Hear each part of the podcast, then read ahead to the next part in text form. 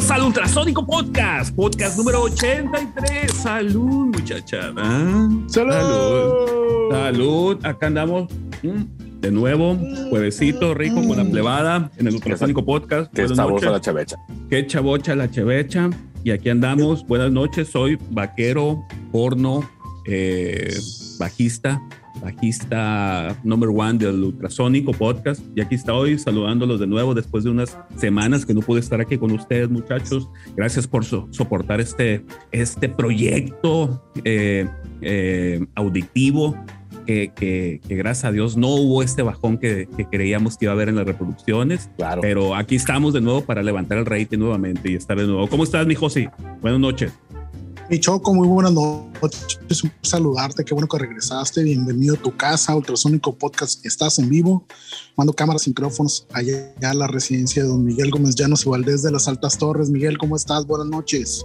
Efectivamente, efectivamente. Podcast 83, 83. 83. Este, contando de nueva cuenta con la presencia de, de Pato el Vaquero Porno. Después Yes, de I los do. episodios que, que por, por unos temas ahí no puedo acompañar. Pero pues hay que aguantando el proyecto, soportándolo, Soportando. Soportando Gracias. la- la estoy, presión. estoy muy orgulloso de ustedes. conservando, la conservando el nivel de calidad sobre todo, ¿no? Sí, claro, claro. Este, totalmente muy, muy profesionales, ¿no? El, el- el podcast pasado de, de con el tema de Guns N' Roses, híjole, yo nomás estaba haciendo gárgaras de fuego, escuchándolos y, y tratando de, de quejarme yo solito, pero cuando lo estaba escuchando, pues dije, bueno, pues no estuviste ahí, te lo perdiste.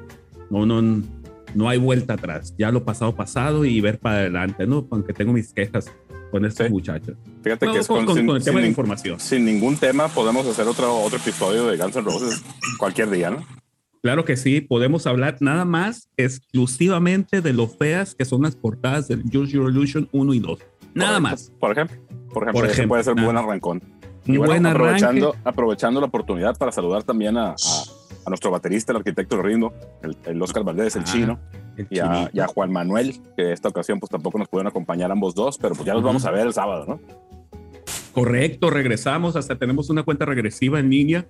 Este, finalmente, Josi tendrá exactamente las, los datos de, de- de semanas, meses, días que no nos hemos reunido a pegar el guitarrazo machín, ¿no? Por supuesto, Ultrasónico Podcast. Estás en vivo. Han Estás sido un, chin- un chingo de días, Pato. Un, chingo de días. Muchos. Y finalmente, este próximo sábado, ¿qué, qué, qué, qué día es hoy? Hoy es 21, 21, 2, Si, si 23. la, matemática, si la matemática, matemática no falla, 23, 23 de octubre. el, el, el 23 de octubre, en la tardecita, nos vamos a juntar para retomar el ensayo en donde nos quedamos, que hasta, hasta este momento no nos hemos puesto de acuerdo en qué nos quedamos, ¿no? Vamos a, a retomar unos, unos, las, pues, el proyecto solar, una rola que hicimos para un club de motociclistas, este, unas rolas nuevas y retomar pues ensayos. A ver, a ver, a ver cómo nos va, a ver si no les duelen sus manitas o a ver si no les sangran sus oídos. Yo no, yo no porque yo estaba ensayando regularmente desde mi casa con mi bajo nuevo y, y con los audífonos, ¿no? Pero, pero no sé ustedes en realidad cómo, cómo hayan transitado esta pandemia, ¿no? Eh, Este, si se han acercado a, a- a los proyectos auditivos del ultrasónico y han hecho la tarea como, como, Por supuesto, como se por debe, como, como músico profesional, ¿no? Como Todos los músico días. pro. Todos los días toco la guitarra incansablemente cinco minutos. Cinco minutos. Cinco minutos y ya sale. Y ya lo que sigue. No cuenta la guitarra de aire, no, o sea, no, Ok. no es nada más porque te paras frente al espejo y le das así guitarrazos al aire, ya toqué, ¿no? Ok, ah, entonces no. Eh, digo, porque te, te- digo porque yo, yo antes de que comprara mi bajo hacía esto, pues, pero ahora que ya tengo mi bajo nuevo, Ujú. este, pues no, ya no, ya, ya me siento y, y, ay, ya te diste y cuenta. ya me di cuenta que duelen los dedos, ¿sí? Que, que no es tan, tan pim, pum, pam, pim, pum, no, no, o sea, sí No, es no, como que, de... que si ya te diste cuenta que no sabes tocar. No me he dado cuenta de eso. Bueno, ya me di cuenta. ya me di cuenta en la semana, realmente. Eh, Creo que no, no es que no me haya dado cuenta, es que finalmente lo acepté. No, pero fíjate, vamos a regresar a la magia, a la magia del jam, a la magia de la unidad como banda, que es donde todas las fortalezas este, Exacto, este, exacto. se juntan exacto. y hace explotar este sonido de esta banda que se llama Ah, chingado. ¿Cómo se llama la banda? Se llama Ultra Tacuachónicos. Sí. Los tacuachónicos de la sierra. Oye. no, Oigan, por... internacional. Aprovechando el tema de que regresamos a los ensayos, ya finalmente después de todo este infierno que ha sido no, no podernos reunir. Eh, les quiero preguntar a ambos, ahorita que los tengo en corto, bueno, de aquí la pantalla del celular, ¿qué les gustaría que sucediera el sábado que nos veamos? ¿Qué creen que va a pasar? Ay, yo creo que nos vamos a divertir mucho. Exacto. Yo creo que nos van a doler las manitas.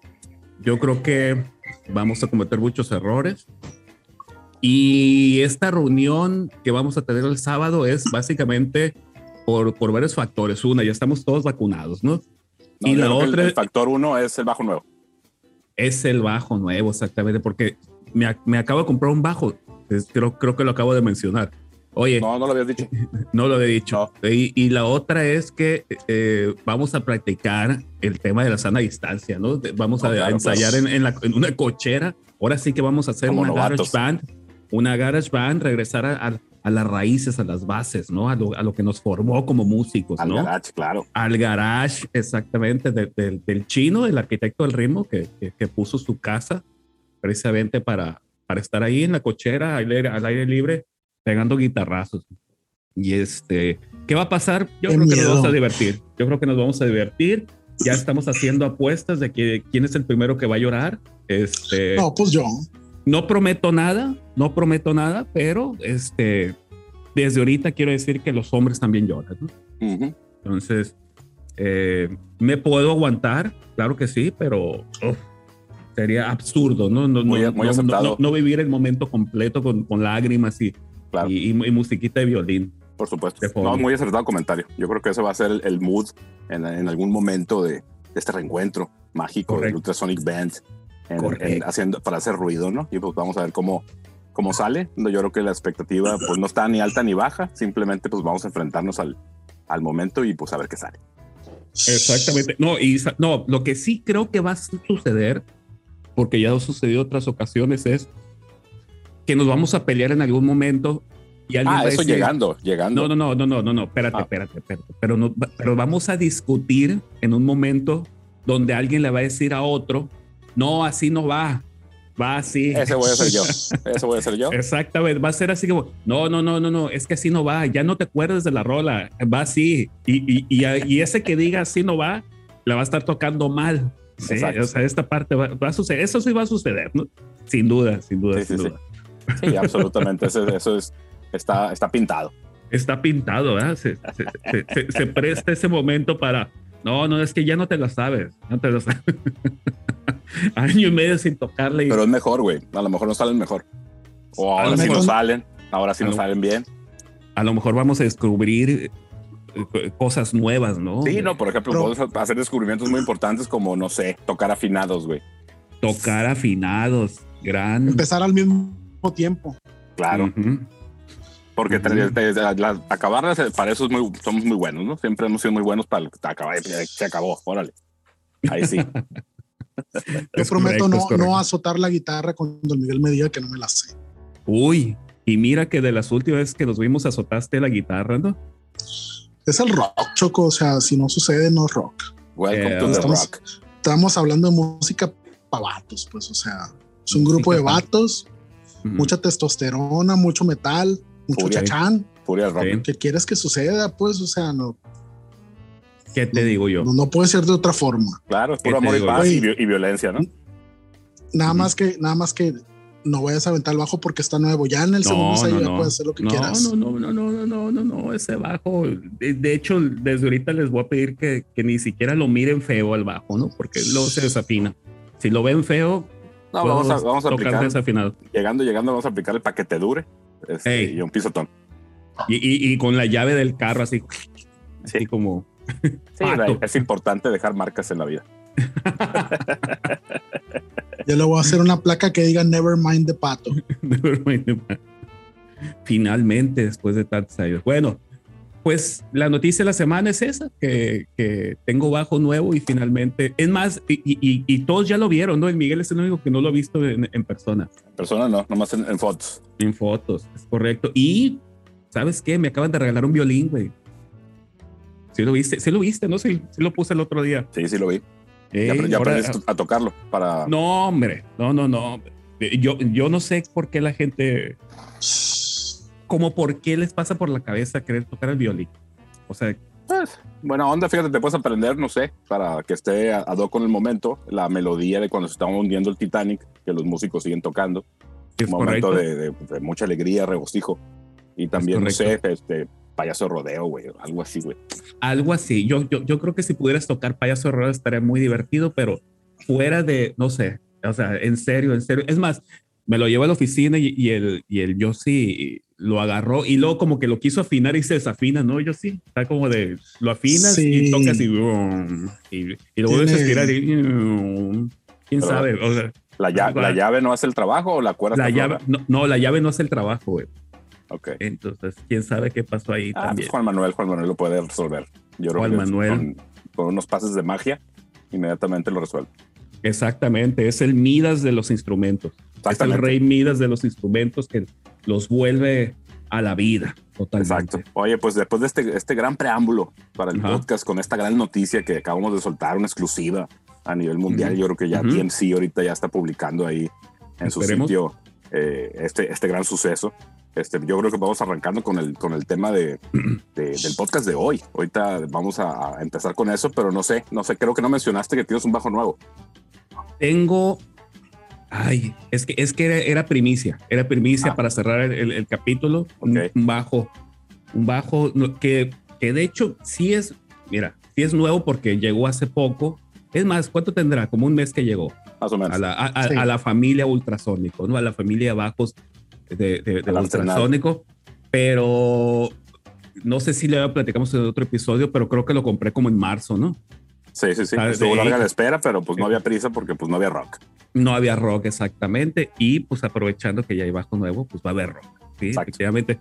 Traemos dos temas. Bueno, traemos unos temas aquí para. Claro que sí. Déjame, déjame arrancar con eso. Fíjate que vamos a platicar eh, de, de, algo. En este podcast, pues es bien, bien conocido que somos unos entusiastas de los retos en todos los sentidos, ¿no? Entonces, pues somos un podcast de audio, pero el tema que vamos a platicar hoy, pues es un tema visual, ¿no? Entonces, pues, nos gustan mucho los retos. Este, quizá va a ser un poco complicado describir con gran detalle el, el, tema de lo que vamos a estar platicando, pero pues lo vamos a, a, intentar, lo vamos a intentar y pensamos que puede quedar bien, ¿no? Ya lo intentamos alguna vez con aquel podcast que, tú y yo intentamos hacer hace un par de años, si, mal no recuerdo, que era este cine podcast, donde poníamos películas y las comentábamos en, ese podcast, pero creo que llegamos al, episodio número 4 o 5 y no tuvo mucho engagement y ahí quedó, pero eh, con esa experiencia creo que vamos a retomar esto, ¿no? Tratar de, de con palabras generar estas imágenes visuales en, las, en, las, en la mente de nuestros podescuchas. Es correcto, pues vamos a platicar, vamos a platicar hoy de, de portadas, portadas de, discos, de discos de rock. No, no necesariamente las más importantes, no necesariamente las más populares, no necesariamente las más extrañas, sino pues datos que, que, que hayamos recopilado por ahí y que ya sepamos de esta larga trayectoria de, de escuchar este tema de la música, ¿no? Y pues pedirle también a nuestros grandes amigos por escuchas que, que, que, si alguna portada no la conocen, pues le pegan una googleadilla ahí y pues ya van a ver la portada y pues va a ser más conexión con lo que les estamos platicando de, de este tema, de este tema que vamos a platicar el día de hoy, ¿no? Yo creo que es inevitable este, echar un poquito de, de, mano de la nostalgia de cuando íbamos a las tiendas de discos a buscar pues un disco y pues lo primero que estabas buscando era la portada que ya conocías del disco que andabas buscando, ¿no? Si ese era el caso, ¿no? Hay veces que pues nada más ibas a ver qué encontrabas. Y pues también la portada del primer contacto que tú tenías este, para ese disco. Y pues, pues para, eh, tomando eh, como arranque esa parte de pues las portadas de los discos de vinil de 33 revoluciones, pues ese formato que pues ya convertía el disco en un objeto este, que todo el mundo quería tener. Y, la portada pues se hacía una parte importante porque era lo primero que veías antes de escuchar el, el disco de vinil, ¿no? Entonces, eh, yo creo que la relevancia que, cobra, que cobraron las portadas de los discos, sobre todo en los tiempos que nosotros empezamos a, a, consumir música, este, es bien importante. Entonces, pues hablando de, de ese tema, este, me gustaría, Pato, tu gran melona, melómano y experto en ciencias ocultas, eh, y también, pues que está también del lado del diseño, pues tu punto de vista de eso, de, cómo la, una portada de un disco se vuelve relevante, cómo una portada de un disco puede ser una extensión de la propuesta artística del grupo, de la banda, del artista que esté, que esté en, ese disco, obviamente. Y, o, o, si simplemente era como una, una parte, una herramienta de la mercadotecnia, pues para llamar la atención y que la gente comprara el disco. Híjole, yo, yo, creo que puede ser tan, tan relevante como irrelevante en muchos aspectos, ¿no? Ahorita nomás para, para, para retomar un, voy a hacer un pequeño paréntesis del tema de las portadas. Me cuentan mis primos mayores que, que yo que cuando se hizo la transición del vinil al cassette, a mucha gente no le gustaba ver las portadas tan pequeñitas, ¿no? El mismo arte de, eh, no, del, del vinil al cassette. Pues es que fíjate que el cassette y el vinil coexistieron, ¿no? Sí había la, sí estaba en la tienda la sección de discos y la sección de cassettes, ¿no? Exactamente, pero estas portadas tan pequeñitas de los, de los cassettes, mm, a, mucha a mucha gente de esta generación que le tocó eh, esta tradición realmente no les, no les gustó y hubo mucha gente que, que, siguió comprando el, el, vinil. No, es que por el, como te, como te digo, el, cassette era como, como, como el formato práctico para poderlo poner en el carro, por ejemplo, o en el Walkman. Pero si te fijas, pues las medidas de, la, de la cajita del cassette, pues ni siquiera tenían la proporción del disco, ¿no? Entonces muchas veces la portada la terminaban adaptando y quedaba pues por ahí tres cuartos del, de la superficie del cassette, si bien te iba. Correcto. O pues la alargaban, o, pero pues perdía de, de alguna forma el, el sentido. Fíjate que otro dato que, que, ahorita me viene a la cabeza, yo conocí al Pachico, guitarrista de Heaven, hace en, en, el 90 y 93, 90 y, en 1992, 93 lo conocí y el Pachico nos contó cuando le preguntamos de pues, cómo había iniciado él el tema del rock and roll. Un saludo al Pachico si nos está escuchando de pura casualidad pero cuenta él que el primer disco de rock que tuvo fue un disco de Kiss, donde están las cuatro caras de los integrantes, güey. Y el disco lo compró su papá porque creía que era un disco de payasitos, güey. ¿Sí? Entonces, que así que llegó el disco a la casa, resultó ser mucho chachachán y, y, ahí se quedó el disco en su casa y así fue como inició él en el mundo del rock and roll, ¿no? Yo, yo estoy casi seguro que esa misma historia la debe tener muchísima gente, pues, ¿sí?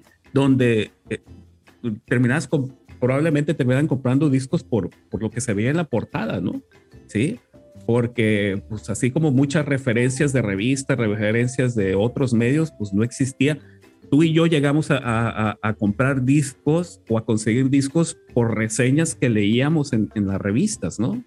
En la Switch, por ejemplo, que, esta revista de editorial Televisa de, música, este, igual pues con unas portaditas mini, pero pues con, con el tema de la reseña de, sí, una reseña de, la música. De unas cuantas palabras, unas cuantas líneas que, que la idea era que te contagiaran o cuando menos te provocaran la curiosidad de, escuchar el disco. Entonces, pues arrancando, fíjate que ah, en 1939 fue, dice por acá un dato que conseguí, que fue el primer disco con portada, ¿no? Que la portada era eh, una como marquesina de un, de un teatro.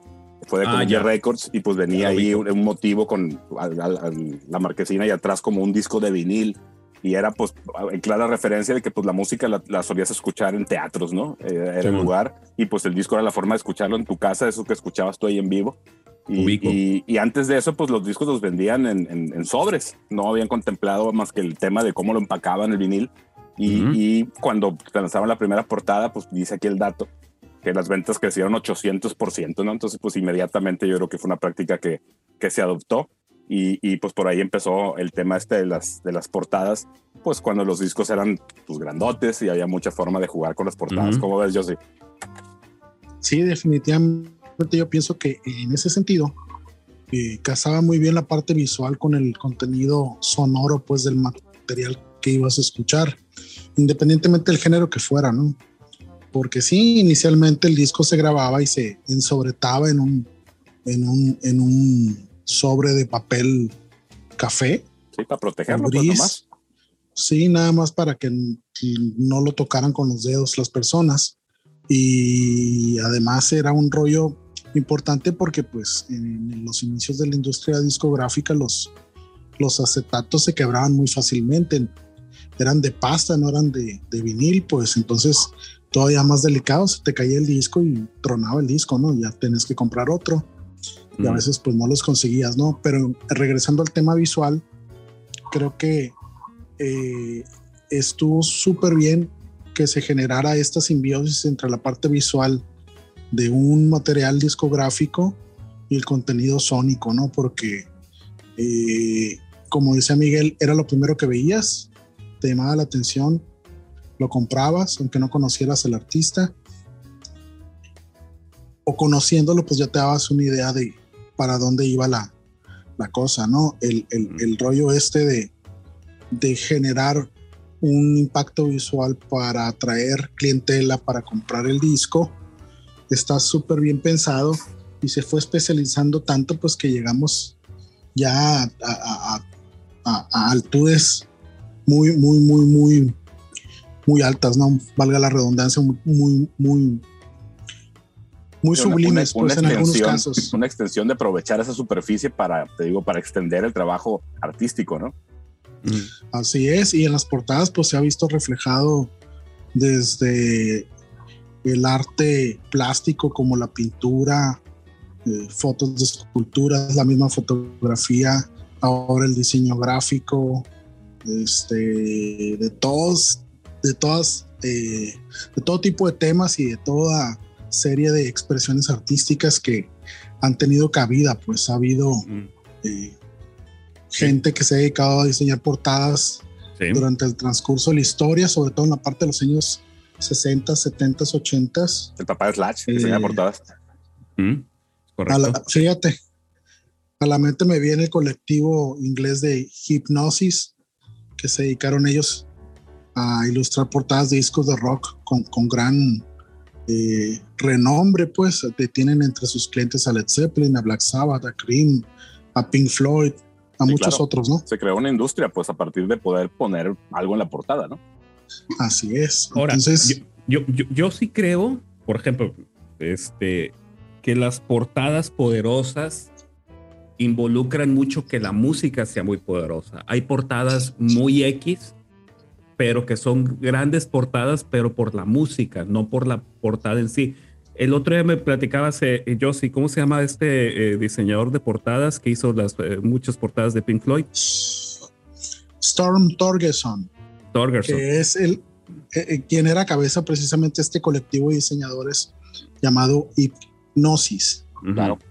Con, con sede en Londres, ellos se iban mucho por el lado del, del, del, rollo conceptual, no necesariamente la psicodelia, sino el rollo conceptual. Ellos eh, los contrataban, escuchaban la música, siempre escuchaban la música, y a partir de ahí llevaban a cabo el diseño de la portada, ¿no? Que podía eh, quedar reflejada por medio del diseño gráfico con las con las eh, vicisitudes y limitantes que pudieron haber tenido en aquellos entonces, o incluso utilizando arte de pintores o fotografía, ¿no? Por supuesto. Este, este asunto de generar una composición fotográfica única y exclusivamente para una portada de un, de un disco de rock, pues era novedoso, ¿no? O sea, casi siempre si ustedes hacen un recuento, se meten a los primeros discos con portadas y, y, y sobre todo con portadas ya ad hoc, pues, eh, mm. especializadas o enfocadas al, al, artista que estaba presentando su material discográfico, pues eran fotografías, ¿no? Del artista con el instrumento, en el campo, en una cabaña, en una casa. Muy ad hoc a los tiempos mucha, también, ¿no? Pero muy ad hoc sí, a los tiempos. Sí, uh -huh. Así es, muy, muy, muy, chafas en algunas ocasiones y, y feas, francamente malas, ¿no? Pero cuando empieza a generarse ya la parte artística de las portadas de los álbumes, empieza a despegar esto de una forma inusitada, de una forma que ya no hubo forma de, de, contenerla, pues porque finalmente la imaginación del ser humano hace que las limitantes no existan, pues tú puedes tener portadas muy buenas, muy malas, pero sin duda muy creativas, ¿no? Y algunas tan sencillas como el hecho de tomarte una foto en cualquier lugar y se convierte en un icono en la portada. ¿Por qué? Pues porque el público es el que recibe el material y decide si le gusta o no le gusta, aunque no sepa por qué, ¿no? Debido a la Yo, propia y, subjetividad que implica el, el, conocer o el apreciar una obra de arte. Sí, claro. En, e, ese orden de, en ese orden de ideas, dime. Eh, fíjate que no encontré el dato, no sé si en algún documental lo vi por ahí, pero por ahí hay una anécdota de alguna banda que se le ocurrió, pues, oye, ¿y qué te parece que no salgamos nosotros en la portada, no? Vamos a recurrir a algún diseño, algún gráfico, alguna cosa así, no nosotros, pues. Y eso marcó un parteaguas, pues, porque la usanza era, pues, es que se tiene que ver el artista en la portada, porque la gente tiene que saber quién es y lo tiene que conocer, pues, el mm. físico, ¿no? No sé si se acuerdan ustedes de ese dato alguna vez. Yo estoy seguro que en algún documental por ahí, por ahí lo vi, pero no, no, no encontré el dato ahora que lo busqué. Adelante. No, no ubico.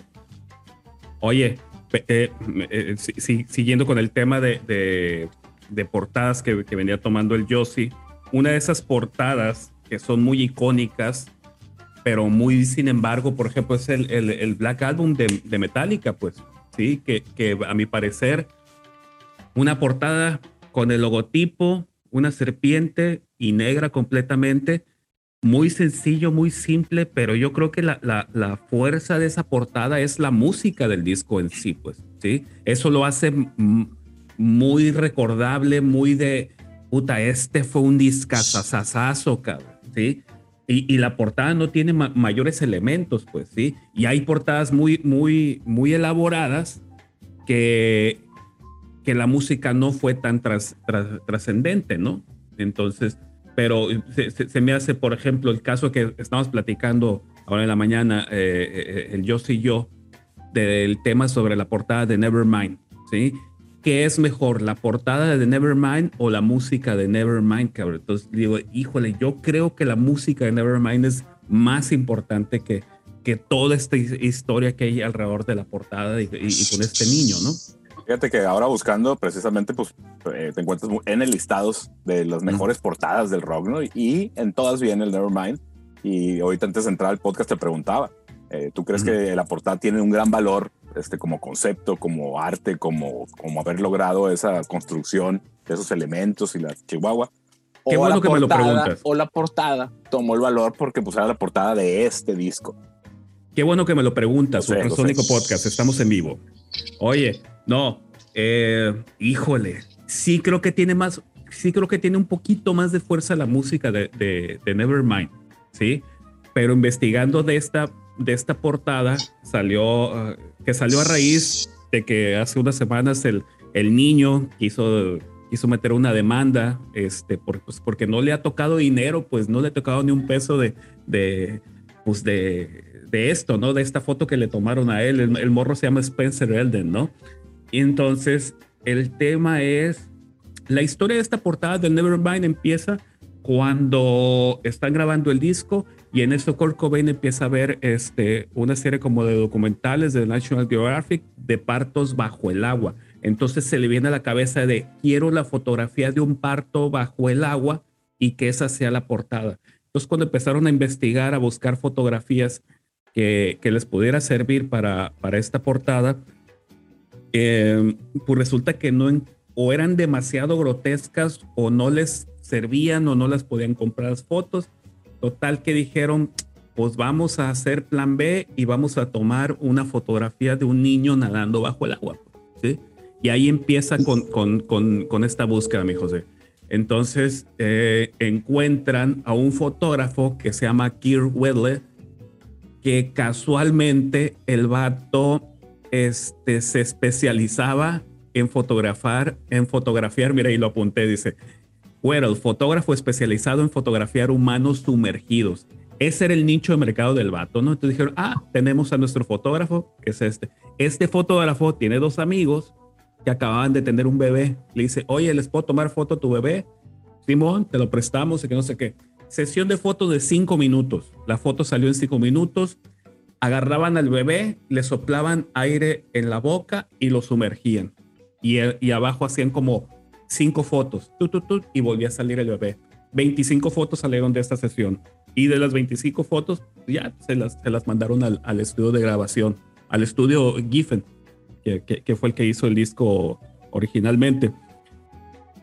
El fotógrafo se le hace muy cuando manda las cuando ya tiene las fotos reveladas, pues ve que sale el pene del, del, bebé. Dije, híjole, está bien pasado de lanza. Entonces va y hace otra sesión, pero ahora con una niña de 10 meses. ¿sí? Junta alrededor de 40 fotos y son las que manda a, los estudios Giffen. Y en y el estudio Giffen, no, no, no, es esta foto de este morro, pero vamos a ponerle un anzuelo y que haya algo en el anzuelo. Entonces ahí empieza otra lluvia de ideas en donde empiezan estos, eh, empiezan a, platicar los de la banda de Nirvana de pues, qué le van a poner en el anzuelo. Y había ideas de, por ejemplo, poner un bistec, poner un burrito, poner un, un disco compacto, y hasta que llegan a la idea de poner un, un, dólar. No saben quién fue el de la idea de poner un billete de un dólar, pero al final de cuentas resuelven que van a poner un billete de un dólar, ¿no? Me tocó ver eh, la semana pasada, antepasada, las, las, las secciones fotográficas de eh, todas las que hubo. Y este, y dato curioso, portada de 1991, no había Photoshop y había que hacer esto manualmente. Pues evidentemente yo veo la foto y digo, ah, pues está muy fácil, pones al niño Photoshop, un billete, este, tan tan y resuelves la portada, pero pues lo que no cuentas, con lo que no cuentas es que pues no había Photoshop en ese momento, ¿no? Entonces lo que, lo que hacen es que contratan a otro fotógrafo de Nueva York para que haga la fotografía del puro anzuelo con el billete. Entonces tienen dos fotos, la del anzuelo con el billete y la foto del niño. Y, y estas dos fotos la mandan a un laboratorio de fotografía a que hagan el photoshopazo, ¿no? El match. al match. al, al cabo de cinco días le regresa el laboratorio de fotografía la portada tal cual que otra de las cosas que quitaron en la edición, en la foto original se ve el fondo de la alberca. Entonces, en la portada del Nevermind se ve completamente azul, como si no tuviera fondo la alberca, ¿no? Y, y dijeron, ya, aquí tenemos nuestra portada. Otro dato interesante de esta portada es cómo, cómo hicieron el efecto de Ripley de, de la palabra Nevermind, ¿sí? Que yo también cuando he visto como la palabra Nevermind como si estuviera debajo de, una alberca, como unas solitas. Dices, ah, pues está muy fácil, lo hicieron en Photoshop. Regreso. No había Photoshop. Agarraron la tipografía. tipografía agarraron la tipografía, exactamente, ¿no?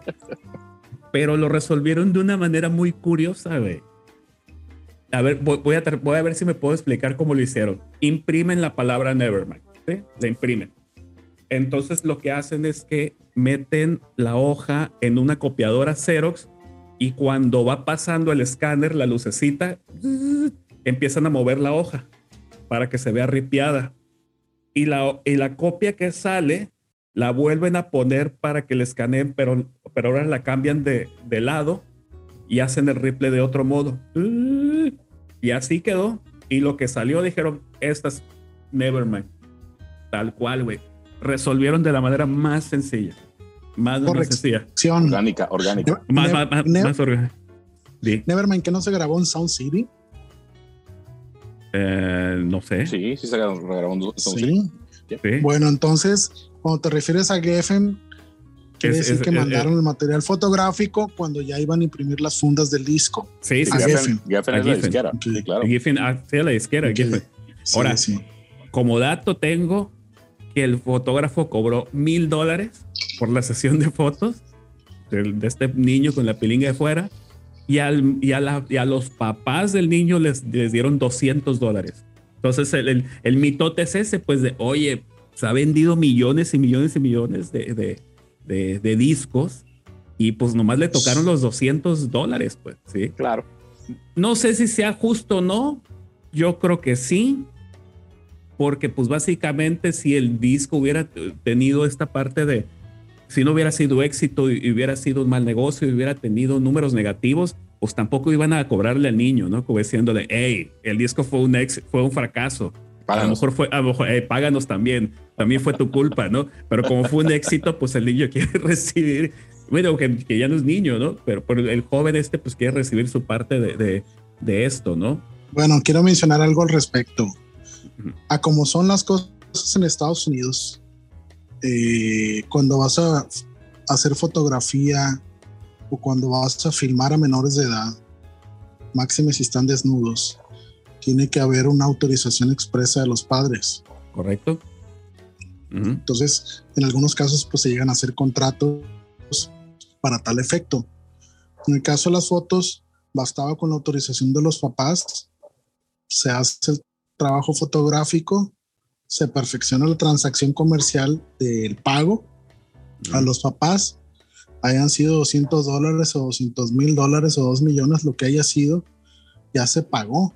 Entonces, eh, judicialmente, legalmente, pues está perdido el, tipo este, queriendo sacar dinero, pues de donde no va a haber, pues porque no hay ningún elemento, en mi opinión, que le vaya a significar a él una, una resolución favorable para que le paguen un dinero que no, no le corresponde, ¿no? Entonces, independientemente de eso y volviendo al, comentario primero de Miguel de si era más relevante la portada o la música, en mi opinión personal, la música, o sea, la portada a mí del disco me parece francamente sencilla, mala, incluso. Así me. No es nada del otro mundo.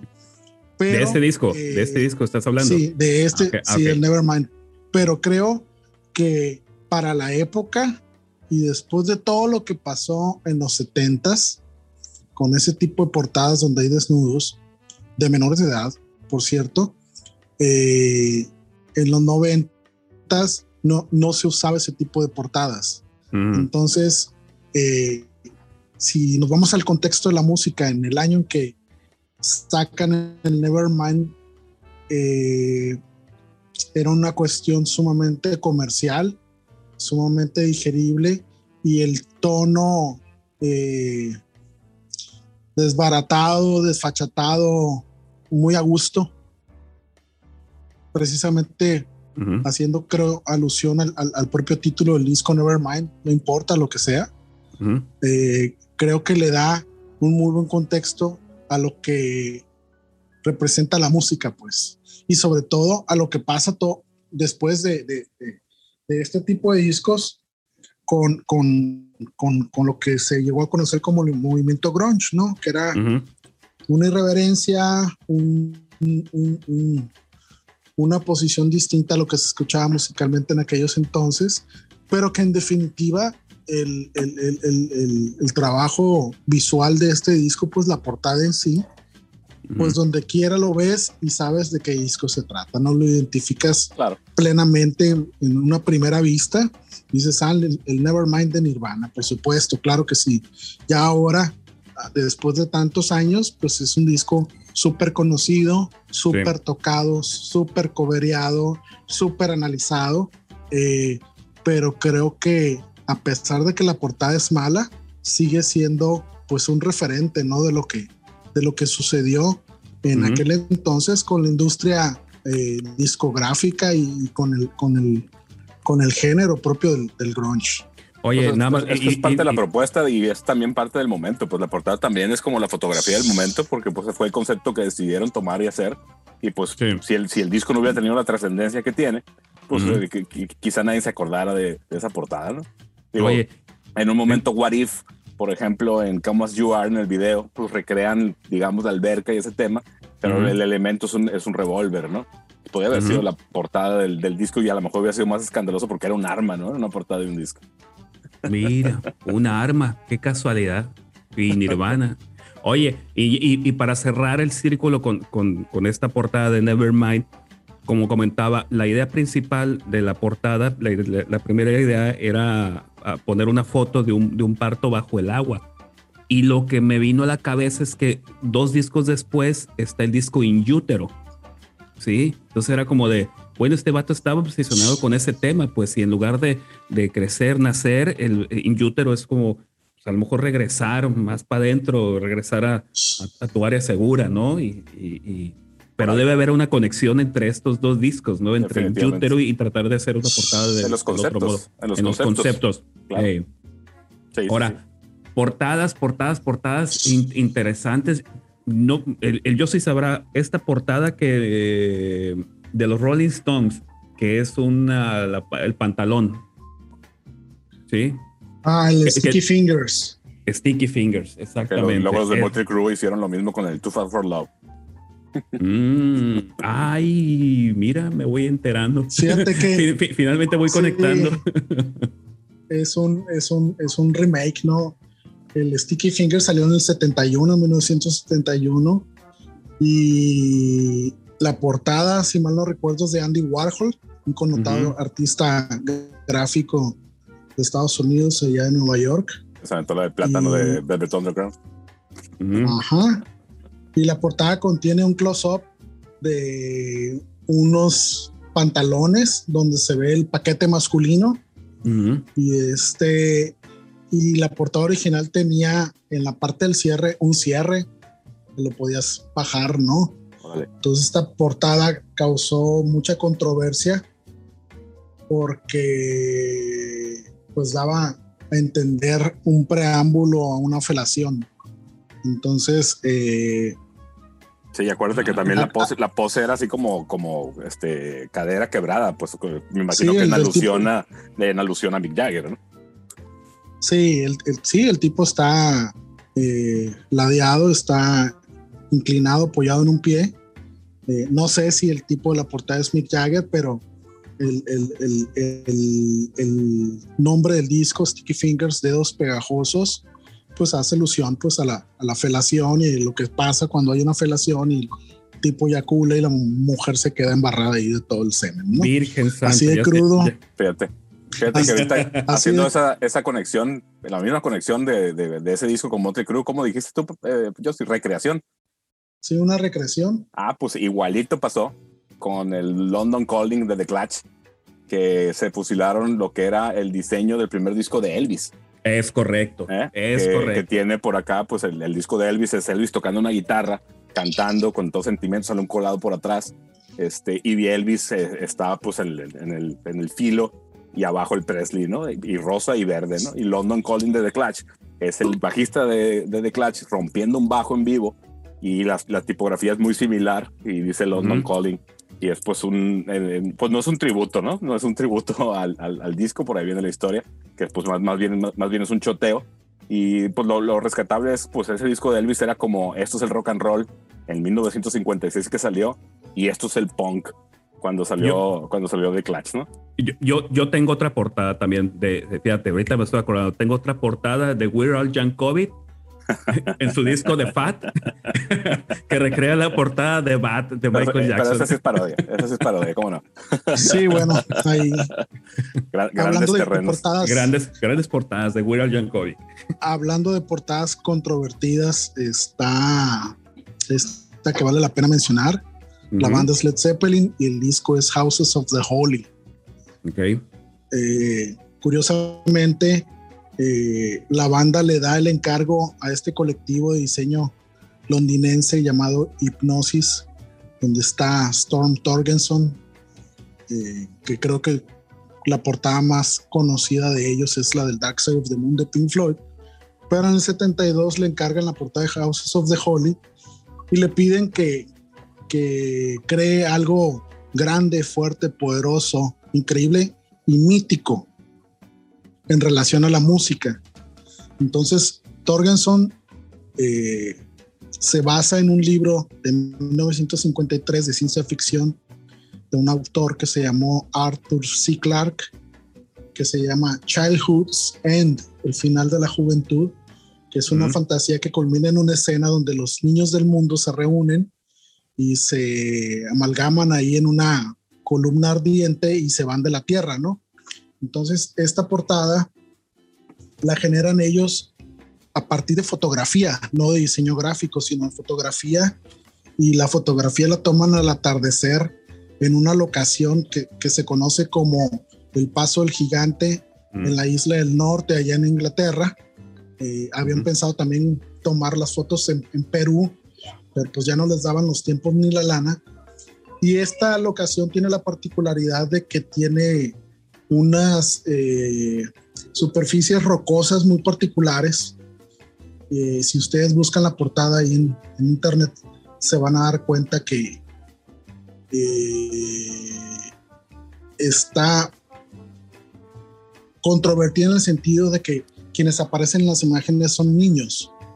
Mm. Pues, ellos crean una especie de, de collage con los niños y el paisaje propio de la formación rocosa esta que tiene unas especies de escalones y algunos de los escalones tienen un cuencas donde el agua del mar o de la lluvia quedan ahí, parecen espejos de agua chiquitos.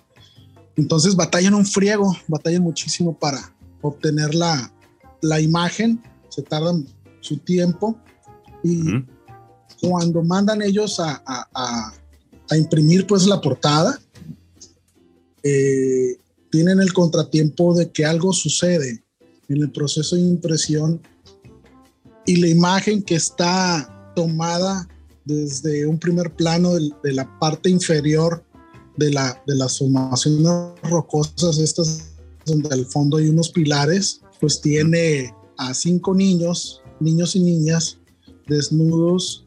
La, la, la, que está más cercana a la cámara pues está recostada sobre las formaciones rocosas y otros parece que están escalando y el cielo se tenía que ver azul.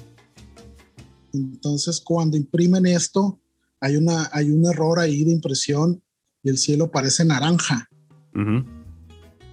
Entonces como un crepúsculo pero muy saturado de naranja y, pues ya no lo pueden detener y así sueltan la imagen. El diablo, el mero diablo. En la, en la, parte, en la parte interior viene otra fotografía del lugar, pero desde otro ángulo, donde hay una especie de montaña con un castillo ahí derruido y hay un tipo sosteniendo un niño como si lo ofrecieran sacrificio. Ahí sí se ve azul el cielo, pero lo que es la portada queda como naranja y a causa de esto, mucha gente dice que la música del Houses of the Holy tiene el color naranja porque hacen una asociación entre la portada y la música. Pero lo que sucede con la portada es que fue ampliamente criticada por el hecho de que usaron a menores de edad desnudos, ¿no? Aunque en la fotografía original ellos tenían body paint, estaban pintados pues en, en, en sus cuerpos, con, tenían pintura, eh, sí, sí aparece una desnudez ahí completa de los, de los morros estos, de los niños.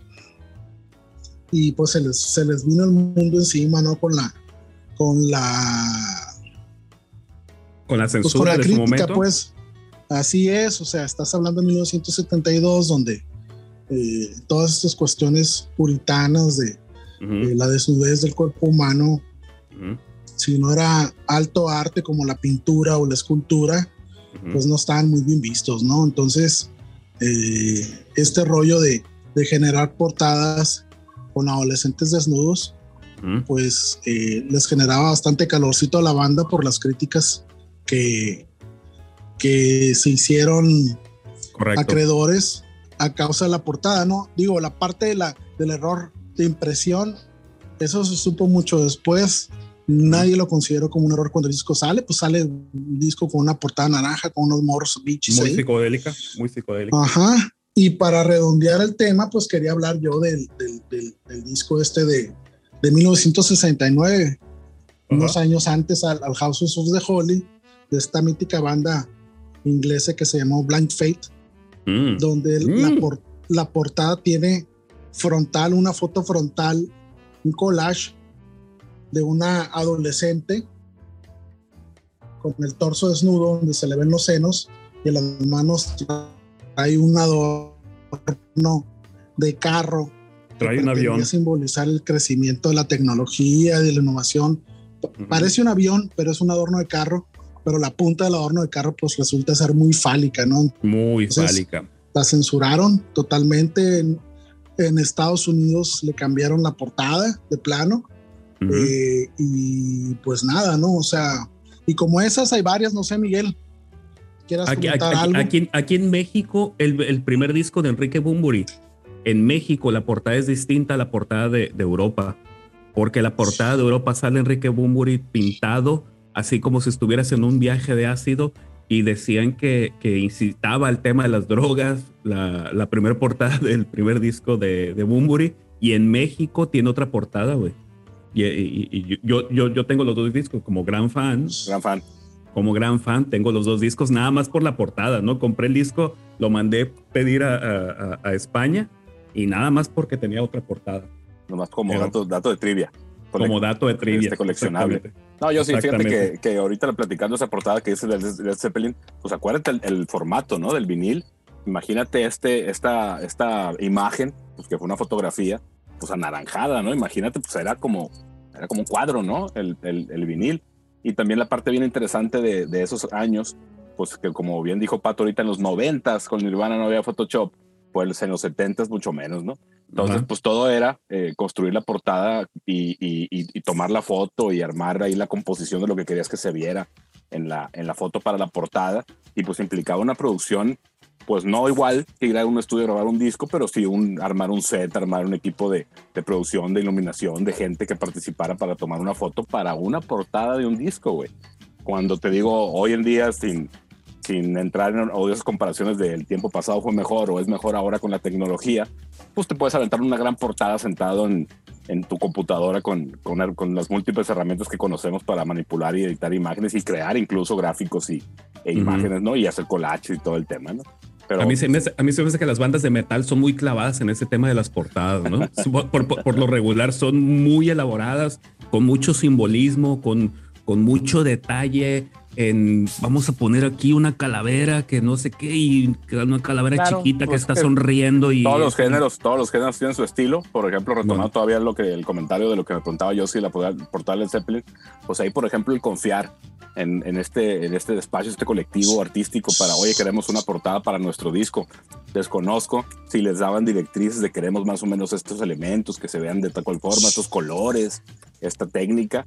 Desconozco si era así o era total libertad para esta agencia de, de hacer lo que, lo que les pareciera. No, era total obviamente, libertad. Obviamente escuchando el disco, ¿no? Eso sí, eso sí lo tengo claro, porque sí he leído algo de ese estudio y sí escuchaban el disco eh, 24-7 para, para que saliera por ahí la inspiración para, para presentar la portada de esa música de, de, alguna forma que tuviera cierta conexión, cuando menos para los artistas. ¿no? como despacho creativo les daban la libertad necesaria que tenían para crear la portada. Eso, eso era lo padre, pues. Digo, el propio Led Zeppelin a los, a los de Hipnosis, al Storm Torgenson, le batearon algunas portadas, ¿no? Me acuerdo alguna donde venía eh, una portada, lo comentaba Jimmy Page en una entrevista, que les, les, les hicieron unas propuestas de, no recuerdo para cuál de los discos, pero una raqueta y una bola de tenis. Ok. Y, y, y la palabra racket en inglés tiene la connotación de, de mafia, ¿no? Racketeer, de mafiosos o, o de, de, algo turbio, pues. Entonces lo batearon y lo corrieron de la, de la reunión que tenían, estaban indignadísimos contaba Storm Torgenson porque lo corroboró que pues sí, fue, fue cierto, pero así sucede, ¿no? Digo, el, el, proceso creativo de hacer una portada de discos tiene su, su chiste. No, sobre todo si, muchas de las si veces das, sobre si das total libertad, pues hay riesgos. Este, yo creo que el riesgo es mayor de que te presenten algo que no te guste para ni madres a que salga así bien. es. ¿no? Oye, y ahorita y que estamos y, hablando de. y, espérame, Pato, espérame, sí. Pato. Adelante, adelante. Estamos hablando de. Podcast, estás en vivo. Y antes, y antes de que se me vaya la idea, quiero mencionar la portada del disco cuarto de Led Zeppelin. Ellos mm. habían tenido en los primeros tres discos una serie de críticas muy fuerte de parte de los, de los críticos de la época sobre la banda y sobre la música de la banda. Decían en pocas palabras que no valían madre, ¿no? Entonces, cuando sacan su cuarto álbum, deciden sacar una portada, si ustedes la recuerdan, es una portada así de una pared mm. descarapelada donde hay una foto chiquita de un viejito que va caminando, ¿no? Simón. Pero no, no hay ningún crédito. Sí. No dice el nombre de la banda, no dice el nombre del álbum. Entonces los, los sueltan así precisamente para darle en la torre a los críticos. Y el álbum resulta ser pues un éxito muy fuerte para la banda. Por cierto, en ese disco viene la, la canción creo que más emblemática de ellos o, o, o, con la cual el mundo identifica a la banda que es Stairway to Heaven y la funda del, del, del, disco tiene nada más esa letra impresa, ¿no? una tipografía que identifica el nombre de, de, de Led Zeppelin de la banda. Entonces, Oye, pero ese disco, este, la este contraportada, de... la contraportada continuaba con la portada, ¿no? Que era la Así pared es. y ya se veía al fondo la ciudad. Ajá. Entonces, este rollo de tener los huevos de sacar un disco sin nombre, sin créditos, sin explicación de ningún tipo respecto de qué género de música vas a encontrar cuando escuches el disco, etcétera, etcétera, pues era bastante novedoso, pues sobre todo porque en aquel entonces, eh, si ustedes recuerdan, eh, fue cuando después de eso empiezan a, a, a darse, o, ante, o antesito de eso empiezan a darse lo que hoy conocemos como los sencillos, los singles. Mm. Antes era la experiencia era comprar el disco y escucharlo todo, ¿no? Entonces, imagínate encontrar en una tienda de discos un disco con estas características donde no hay ninguna explicación, ves una foto de un ruquito ahí caminando en una pared escarapelada y dices, pues esto qué es? Te llevas el disco, lo pones y pues empieza a sonar Led Zeppelin, ¿no? Rock duro, rock fuerte, rock muy bien hecho. Y pues tapó algunas de las bocas de los críticos, ¿no? Cuando este disco empezó a moverse, empezó a vender, pues tuvieron que darle un crédito a la banda, ¿no? Pero hablando de portadas, también hablemos de las portadas donde la sencillez de la portada hace que el disco adquiera una notoriedad muy fuerte, ¿no? Hay tres ejemplos que ahorita recuerdo que vale la pena mencionar. El Abbey Road de los Beatles, donde después de muchas frustraciones respecto de cómo iba a ser la portada del disco, deciden salirse a la calle del estudio donde están grabando, a Abbey Road. Te conté la historia, te conté la historia, cuéntala yo. No, cuéntala tú. No, no, no, no, pues voy a hablar de tres para que la, para que la hago tan larga. Es una portada icónica, muy, muy, muy conocida.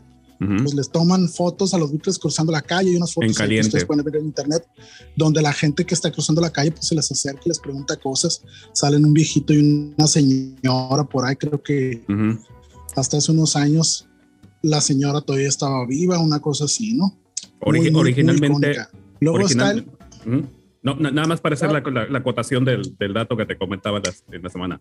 Originalmente ese disco se iba a llamar Everest, sí, pero les dio flojera ir a los Himalayas a tomarse las sesiones de fotos. Y en la discusión y en la discusión dijeron, vamos a salir aquí del estudio y aquí que nos tomen la foto. Y así fue como lo dice el Justin, pues en lugar de, no hombre, Everest, ir hasta los Himalayas, no hombre, sácate, aquí afuera de la calle la hacemos y pum, hicieron la sesión de fotos y por eso se llama Abbey Road. Así es. Otro de los discos donde tiene una portada súper sencilla que no tuvo chiste, que no representó gran gasto, un tiempo ni, utilización de recursos específicos para una portada, fue un álbum de The Who donde salen ellos en, frente de una estructura de concreto en la carretera con chorro de piedras, están parados ellos enfrente de la estructura, iban pasando por ahí, ah, mira, pues ahí nos tomamos la foto, se bajaron del carro, se acomodaron, les tomaron la foto, subieron el carro y se fueron. Esa es la portada, ¿no? Un disco icónico donde viene el logo de, de Who, que es el, el, símbolo este del, del, tiro blanco, con los colores de la bandera de Inglaterra, icónica también. Y otra portada que no tuvo chiste, pero que generó mucha controversia, fue el disco de los Black Crowes que se llama Amórica. Mm, ya, yo me acuerdo. ¿Ustedes recuerdan esta portada? De pelos es de un vientre femenino que tiene un, un, bikini con la bandera de Estados Unidos y donde de la parte alta del bikini pues sobresale el vello púbico de la modelo, ¿no? Entonces los Black Crows con lo irreverentes que son, encantaron con la idea este, y le dieron para adelante y pues la censuraron al grado de que hay dos versiones, la portada original que es donde se ve esta imagen que estoy describiendo otra donde nada más se ve el bikini en un fondo totalmente negro, ¿no? Para tapar el vello púbico negro que sale del, de la parte superior del bikini. Pero el dato interesante que quería comentar de esta portada es que no hicieron sesión fotográfica específica para esta portada. ¿O uno de ellos? uno de ellos es... no, no, no, no, no, no, no. Sacaron celulares. Sesiones, Escucha, no hicieron sesión específica para, para esta foto, sino que la tomaron de la edición del Bicentenario de 1976 de la revista Hustler, que es una revista pornográfica. Entonces, les gustó la imagen, esta es, y, la pusieron y ahí se quedó, ¿no? Hay que, hay que pagar derechos, hay que firmar los contratos y vamos para adelante. Oye, y, fíjate que ahora que lo mencionas, siempre he asociado esa portada con el póster de la película de, de Larry Flint. Así es. Eh, bueno, pero en la, en la, en la, portada, en el póster de la película de, Larry Flynn sale ahí como crucificado, igual en un, en un este bikini que creo que está hecho con la bandera de Estados Unidos, igual que la portada de los Black Crowd. Para quienes nos escuchan, La, Larry Flint era el dueño de la revista Hustler Magazine, ¿no? Que fue muy censurada, fue demandado, se hizo gran controversia y finalmente pues gana su caso y le permiten seguir publicando esta revista. Fregadera. Entonces digo, este, este asunto de, de las portadas es tan subjetivo como el ser humano, ¿no? Puede haber de todo. Hay grandes portadas con diseños muy intrincados, muy pensados, muy estudiados. Con construcciones, con, instalación. Con, construcción, fotografía, lo que quieras. Y hay portadas que ni se quebraron la cabeza para decir qué iba a ser la portada del álbum. Y eso fue lo que salió, ¿no? Sí, yo creo que si le buscan, pegado al humor de la banda, ¿no? Y, obviamente, pues al presupuesto, quiero pensar. Exacto. si le buscan en internet, hablando de portadas controversiales, pues se van a encontrar con un chorro de ejemplos. Hasta los Beatles tuvieron un disco ahí, no me acuerdo cómo se llamaba el disco. El de Yesterday. Yesterday, en Today se llamaba el disco. Donde salen ellos con unos, muñecos. Eh, unos monos, así se llama la, al, al, tono completo de los, carniceros blancos, pues. Unos overoles, pues, cubiertos de todo, pero con eh, pedazos de muñecos de muñecas desnudas, sí, todos fregados, y pedazos de carne en, los hombros, en las piernas, en los brazos de los propios Beatles, ¿no? Entonces, por ahí sacaron un tiraje, creo, de 50 mil copias con esta portada y después lo censuraron, ¿no? O sea, claro. pues eran los niños bonitos del rock and roll en aquel entonces y la portada, pues, resultaba muy choqueante para, para aquellos entonces. Correcto. Fíjate que el, rollo de la controversia y, retomando un poquito el tema de cuando empezó esta madre del podcast, que les digo, pues la portada puede ser simplemente una cosa para que identifiques el disco o puede ser una extensión de la propuesta de la banda en todos los sentidos, no, no, nada más en lo musical, digo, es un aspecto gráfico donde puedes manifestar ahí por ahí ideas eh, que quizá no tengan mucho que ver con la música, pero bueno, le, creces por ahí el concepto del disco. Y retomando lo que dices, Josie, de cosas muy sencillas, pues recordar el disco de eh, Unknown Pleasures de Joy Division, que es una portada totalmente negra con unas líneas blancas que hacen una representación de uh. una frecuencia de sonido captada por un instrumento que capta frecuencias de radio, de, de donde sea que las esté captando. Y ni siquiera se tomaron la molestia de diseñarla, ¿no? Dice por ahí que el diseñador la tomó de una enciclopedia, pues. Y la pone en la portada y es el disco de, de Joy Division, eh, quizá, quizá el disco más importante de esta banda. Y el elemento este gráfico, pues está en playeras, está en, en pósters, está en un chorro de cosas una portada que les debe haber costado, pues, digo, si lo ponemos en términos de dinero, este, pues, muy, muy barata, pero pues quizá, quizá la idea, el ingenio, lo que le llevó al diseñador a hacer esa portada, pues quizá ese es el valor real de una portada como esa tan sencilla, tan minimalista, ¿no? Así es. Es, esa portada sí precede a la música, porque de la música de, de, ellos no conozco absolutamente nada, pero de que conozco la portada la conozco, ¿no? Claro, es que fíjate, la, música de, de Joy Division pues era una música oscura, era un punk, pero ya post-punk, eh, tirando la new wave, con, con melodías, con teclados, con cosas muy arrebatadas. Este, y pues obviamente hoy, hoy que sí conoce la música Joy Division, ve el álbum y así suena Joy Division, ¿no? Así como lo que estoy viendo en esta portada oscura con, con, con estas crestas de, de, líneas blancas que representan el sonido, ¿no? Simón. Así es. El episodio pasado que fue Guns N' Roses también nos, nos, nos retrotrae, bueno, nos, nos, nos lleva al tema de hoy. Acuérdense ustedes que el Appetite for Destruction de, Guns N' Roses, el, primer disco de ellos, la portada original era lo que quedó como arte interior, que es la caricatura de, un, de, un, violador, un robot que es violador y la morra violada ahí enseguida, y arriba de ellos saltando una barda, un, otro robot de metal que está a punto sí, de destrozarlo, ¿no? Entonces, eh, cuando Geffen, que era la compañía con la que ellos firmaron, se enteran de que van a hacer la, el lanzamiento del disco con esta imagen como portada, dicen, no, ni madre, está muy cabrón, mejor no nos metamos en problemas y se deciden por el, la, la, la cruz esta donde vienen las calaveras de los integrantes de la banda en caricatura. Entonces, pues hasta, en eso los Guns N' Roses pues empezaban con controversia, ¿no? Este, esta portada. Yo creo, que todas las portadas de Guns N' Roses son muy malas, a excepción de esa.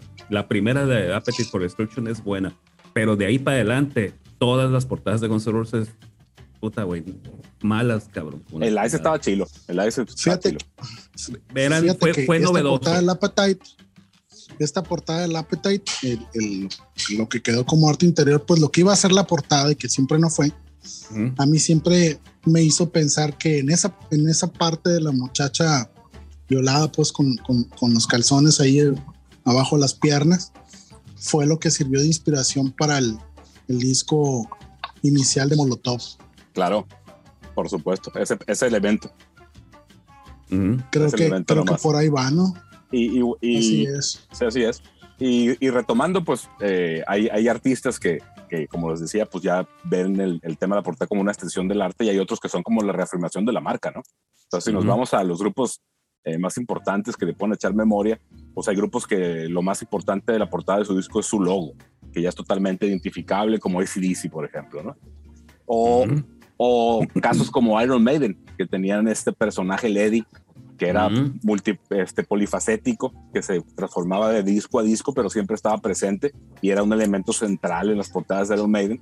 A mí el que me gusta mucho y porque fue el primero que compré de ellos, lo tuve en vinil y tiene este recurso de que la portada y la contraportada pues son una sola composición. Pues tiene un chorro de detalles de una ciudad, de Lady este, espacial como que mató a un enemigo robot por ahí y hay infinidad, infinidad de análisis de los elementos que encuentras en esa portada. Yo sí me acuerdo de, ver esa portada y el detalle, estar revisando, ver qué me encontraba, ver qué significado podía encontrar.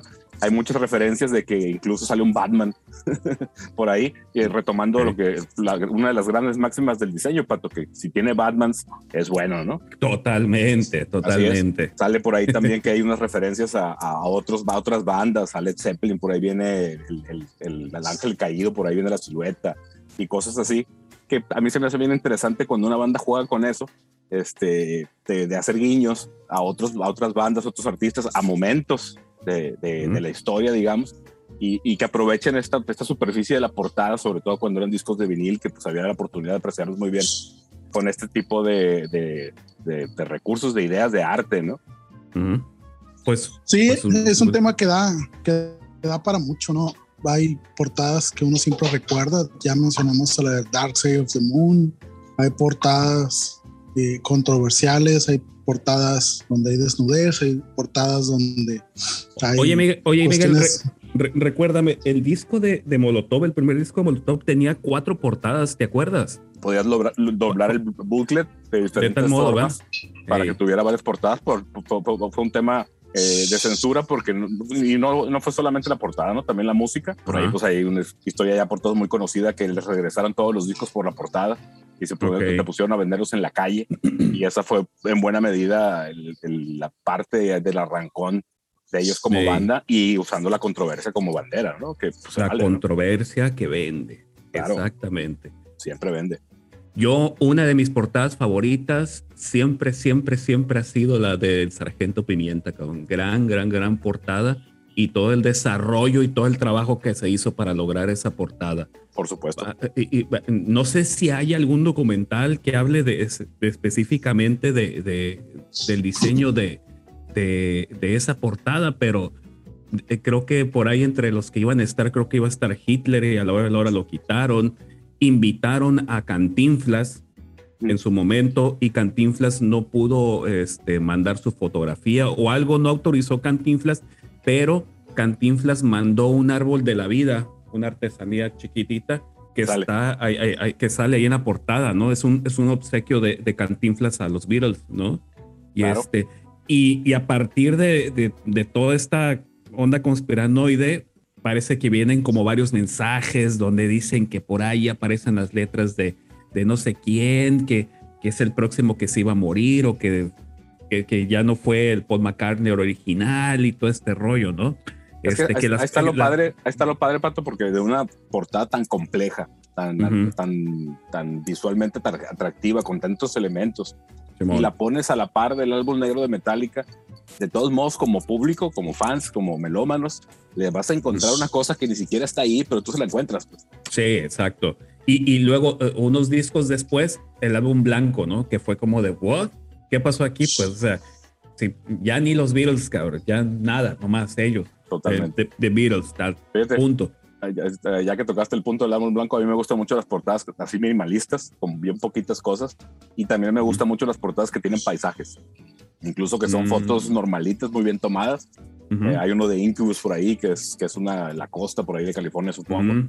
Que a mí me gusta mucho esa portada, por ejemplo, pues ya por otros temas. Este, pero da para todo eso, ¿no? De, de, ser bien minimalista, de, quizá, pues hay un disco de Kanye West que la portada es nada, ¿no? El, el, CD venía, pues no venía nada y venía el disco y ya, es Es pues. correcto, es correcto. ¿Sabes qué portadas me gustan mucho también? Las de los discos de Taiko. Sí, sí, sí. No sé si te acuerdas de ellas. las portadas de, de, Taiko son muy, muy, muy minimalistas, con mucho color, con figuras geométricas y sí, esas, esas portadas me gustan mucho. Sí, y por ejemplo, Wizard que por ahí agarró un tema de ponerle diferentes colores a los álbumes y la gente los conoce por los colores. Órale. ¿Eh? Entonces, te digo, la parte esta de, de, las portadas, pues es infinito.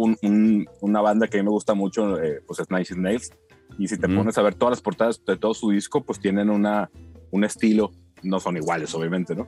Pero tienen un estilo que, que para mí sí tiene mucha relación con el concepto musical de ellos, ¿no? Entonces, eh, más que partir de, de, controversia ni nada, pues son, es como arte abstracto que pues tiene mucho que ver con la música que hace. las portadas ¿no? Sí, las portadas de los discos de Tool, cabrón. Claro.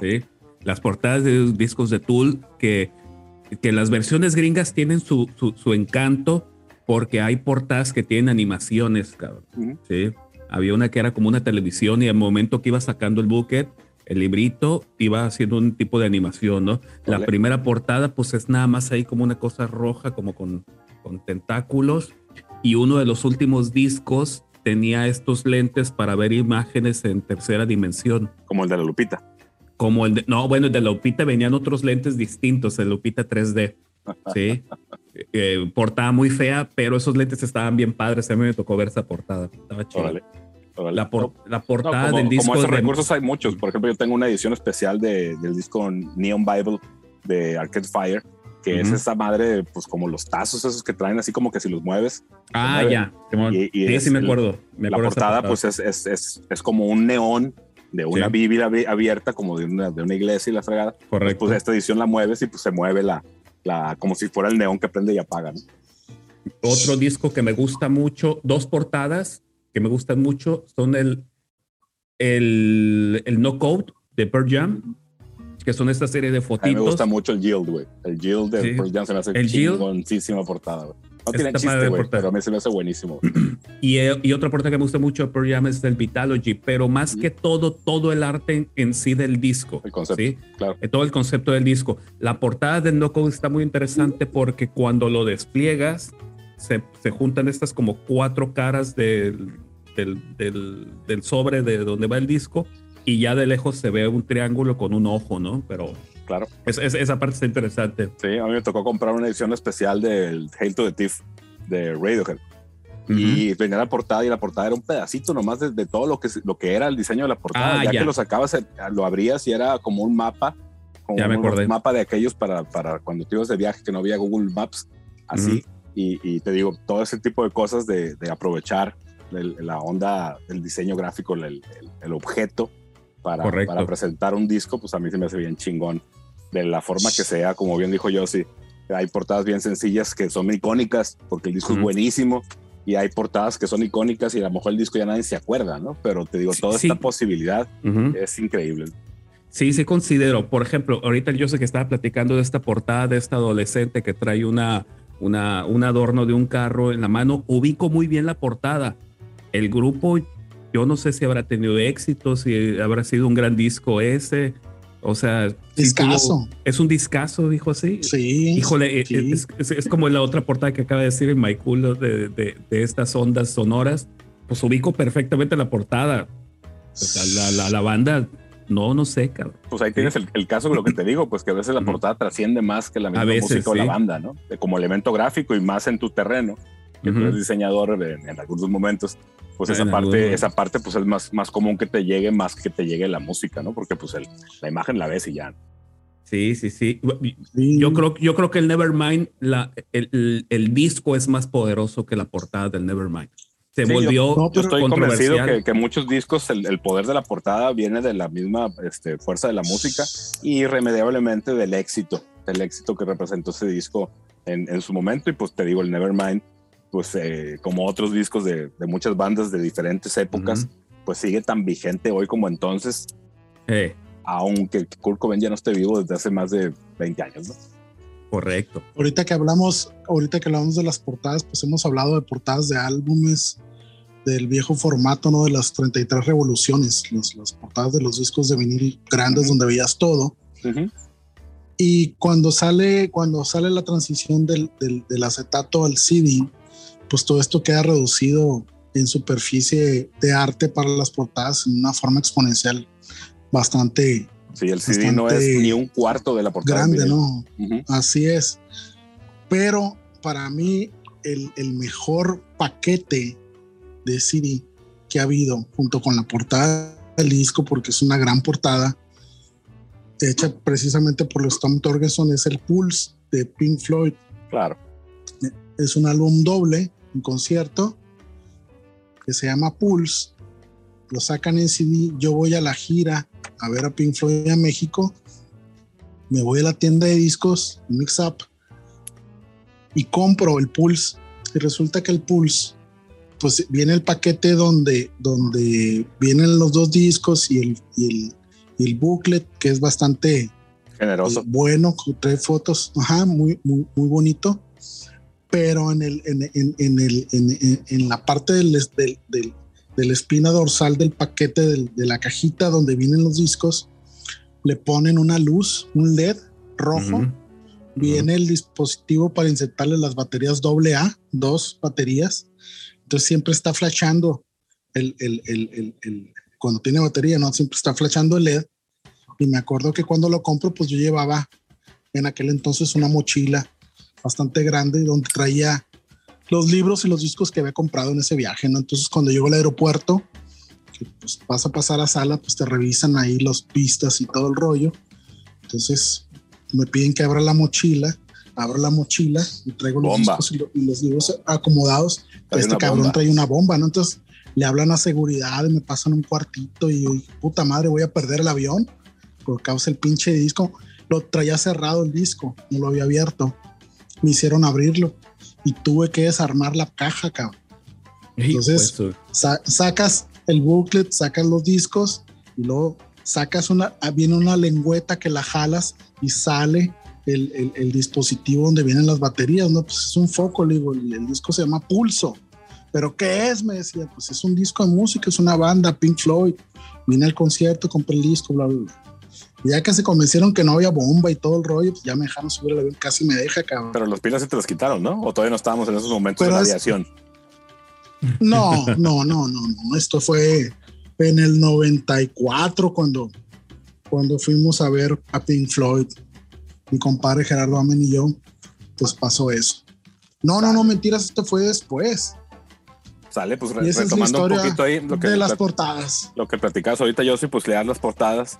Este, pues si nos ponemos en la, en la forma de escuchar música actualmente, que es con las plataformas de streaming y todo el rollo. Este, yo me acuerdo, por ejemplo, cuando recién salió el iTunes, que el reproductor tenía una parte, un, una, una, modo de visualización que veían las portadas arriba y en la medida que te cambiabas de disco se iban moviendo las portadas y pues de alguna forma conservabas esa parte, ¿no? De, de, apreciar, de apreciar el disco, ¿no? Pero ahora que todo el mundo escuchamos música en el celular, incluso en el Spotify, güey, este, se me hace bien, se me hace una cosa que está mal, que no puedas picar la portada y se vea grande, pues, que, que, la portada se, se, vea grande, ni siquiera en la app de computadora le puedes picar la portada y que se, se vea grande, pues. Entonces por ahí estás adivinando en el, en el, cuadrito pequeño qué fregados es, y a veces la abres y dices, ah, pues está chila, a veces la abres y es, pues no es nada, no es nada este, rescatable que apreciar, pero incluso te, te quitan esa posibilidad, ¿no? Entonces no sé, ahorita en estos tiempos, si ya con la industria y todo el tema, pues ya las portadas sean tan irrelevantes que te, que te digo, ya todas sean hechas en Photoshop y, y cosas así, ¿no? Pero bueno, también no, no, no caigamos nada más en ese tema de que el pasado siempre fue mejor.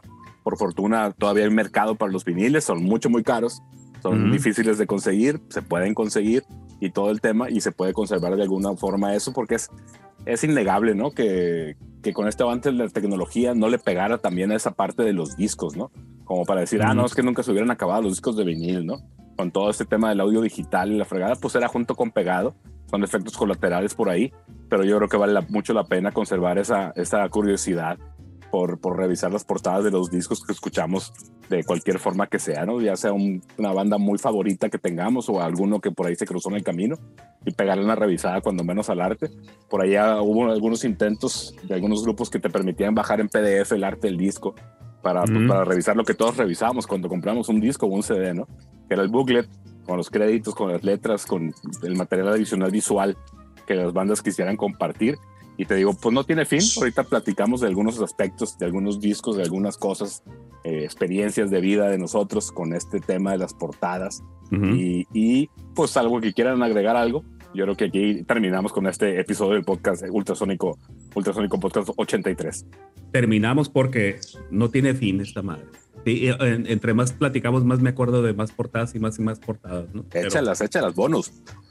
Pues nada, nomás, nomás me acuerdo la historia del, del, disco de maquillaje de Chetes. ¿Es de Chetes el disco de maquillaje? No, desde Zurdo. Es el último de Zurdo, güey. Es el último de Zurdo, maquillaje. Y, es, y, la, y la portada es esta mujer con la cara negra. Eh, negra, nomás con los puros ojos. Y por ahí no sé en dónde escuché la historia de, de, por qué fue esa portada y es porque en donde estuvieron grabando el, el disco, ese cuadro estaba ahí puesto en algún lugar y dijeron, ah, este, vamos a ponerle maquillaje, agarraron el cuadro, lo pintaron, tomaron una foto y dijeron, ya, esa es la portada, pues, claro. o sea, ya, resolvamos esta onda, ¿no? Como sí, la del hombre supuesto. sintetizador, ¿no? También.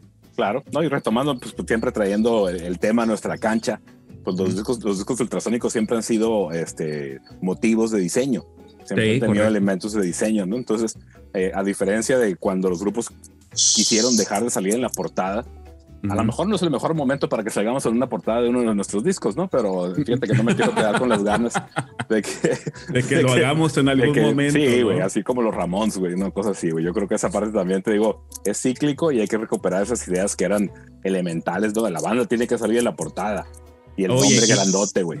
Claro, claro. Y, y, y, en ese orden de ideas, yo creo que hay dos, hay dos ejemplazazazazos, cabrón, aquí en Culiacán, ¿no? Una son los de Silencio Infinito y los de vicio, güey, con estas portadas donde ellos salen, pero caricaturizados, ¿no? Ok. Este, es, esas dos portadas están muy, muy, muy chingonas, güey. Muy, muy perras, güey. eh, bueno, con que no quieras hacer una portada de, de anime para el ultrasónico, todos. Oye, de chicos coreanos, pero nosotros el ultrasónico acá, todos coreanos. Sí, bien, bien kawaii. No. no. bueno, vamos a cerrar no. esto entonces, bueno, señores. Va. Vamos a cerrar esto. Episodio 83, Ultrasónico Podcast. Platicamos de portadas de discos de rock que nos gustan, que nos acordamos, que resultaron controvertidas. Extrañamos la presencia de nuestro amigo Carlos Mujaraz. Le teme el rock. pero Ay, le teme el rock, no, no. Es ¿Tú, segundo tú, strike. Tú también dilo, Pato. Sí, sí, sí, la verdad estoy muy, muy, ay, cabrón, muy pero dolido. Di, di que le teme el rock, dilo.